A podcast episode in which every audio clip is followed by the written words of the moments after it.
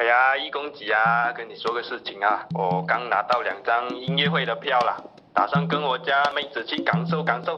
之前一直喜欢的都是中国摇滚嘛，你又不是不知道。哎呀，反正你跟我说说怎么秒懂交响乐。等一下我就要出门啦，啊，只有十分钟啊。王总啊，那上次咱们说好的五百万，你是不是应该考虑考虑？好啦，只要你把我教会，这些都冇问题啦。导演，开搞！艺术很难吗。本集由跑调交响乐团赞助播出。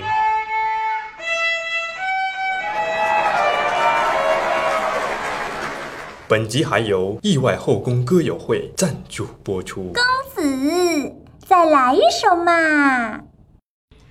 各位好，这里是马上就要拉到五百万赞助的艺术节目《艺术很难吗》？我是易公子。我们有个微信订阅号叫“意外艺术”，在那儿啊，易公子每天都会跟你唠一唠艺术的那些有趣的事儿，欢迎关注。很多人都说，刚入门听交响乐的时候，总是会觉得晦涩难懂。其实难懂根本就不是咱的错，只是因为呢，有些人故意把一些知识讲得十分的复杂，让人觉得望而却步。但是很多道理其实相当相当的简单，他们能懂的，咱们也能，你说是吧？所以今天易公子要用一个特别的方式，让大家一起来感受一下交响乐。怎么个特别法呢？咱们还得从一个故事开始讲起。故事的名字叫做《爹啊，你坑死我了》。话说很久以前，有一个大户人家，他们有一个健康欢脱的女儿，在私塾上学。来，女儿，出来跟大家打个招呼。啊，不是，错了，这个。没想到这个女儿不好好读书，光顾着和人谈恋爱了。和谁呢？他们班的班草。哎呀，这个班草颜值高，学问好，会疼人，有节操。来，班草。他们俩正是血气方刚的年纪啊，眼看马上就要红尘作伴，活得潇潇洒洒。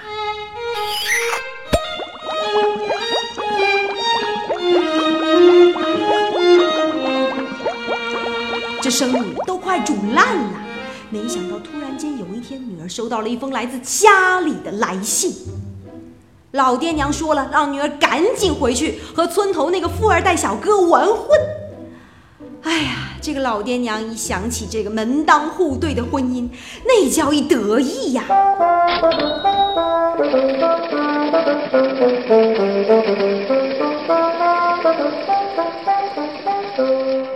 没想到女儿没经过他们的同意，竟然擅自就拎了另外一个男人回来。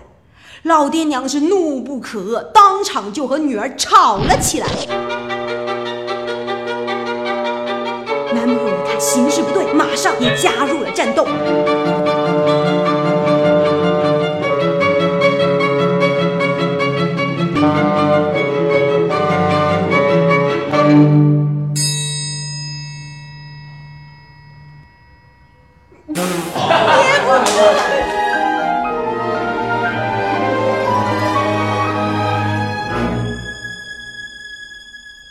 相信大家已经从刚刚的那个三个乐器的合奏里感受到这个家庭剑拔弩张的气氛了。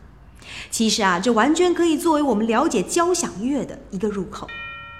像大提琴、小提琴这样的弦乐器，加上巴松管、长笛、圆号等等这样的铜管乐器，再加上定音鼓等打击乐器，就可以组成一个相对完整的交响乐团。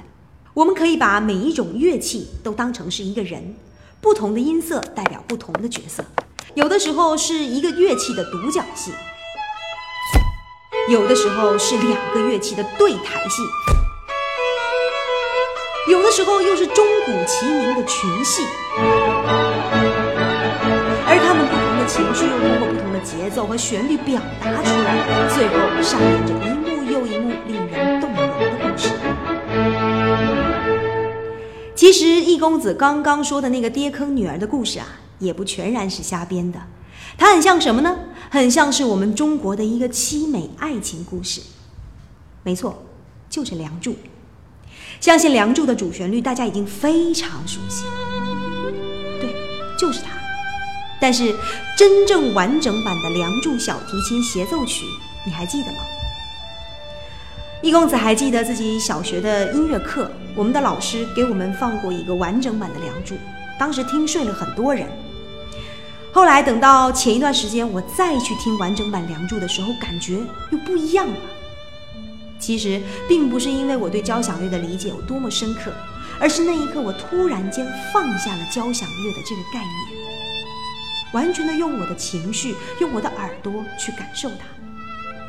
那一刻我突然间发现，哎，交响乐其实并不难懂，只是因为我们太久没有相信过自己的耳朵了。其实交响乐就是一个咱们需要单独调动听觉器官的一门艺术。想想，我们曾经有多久没有闭上眼睛，好好的去调动我们耳朵这个器官了呢？如果现在，此时此刻你有这个条件，不妨放空头脑，闭上眼睛，把所有感觉的入口都交给我们的耳朵。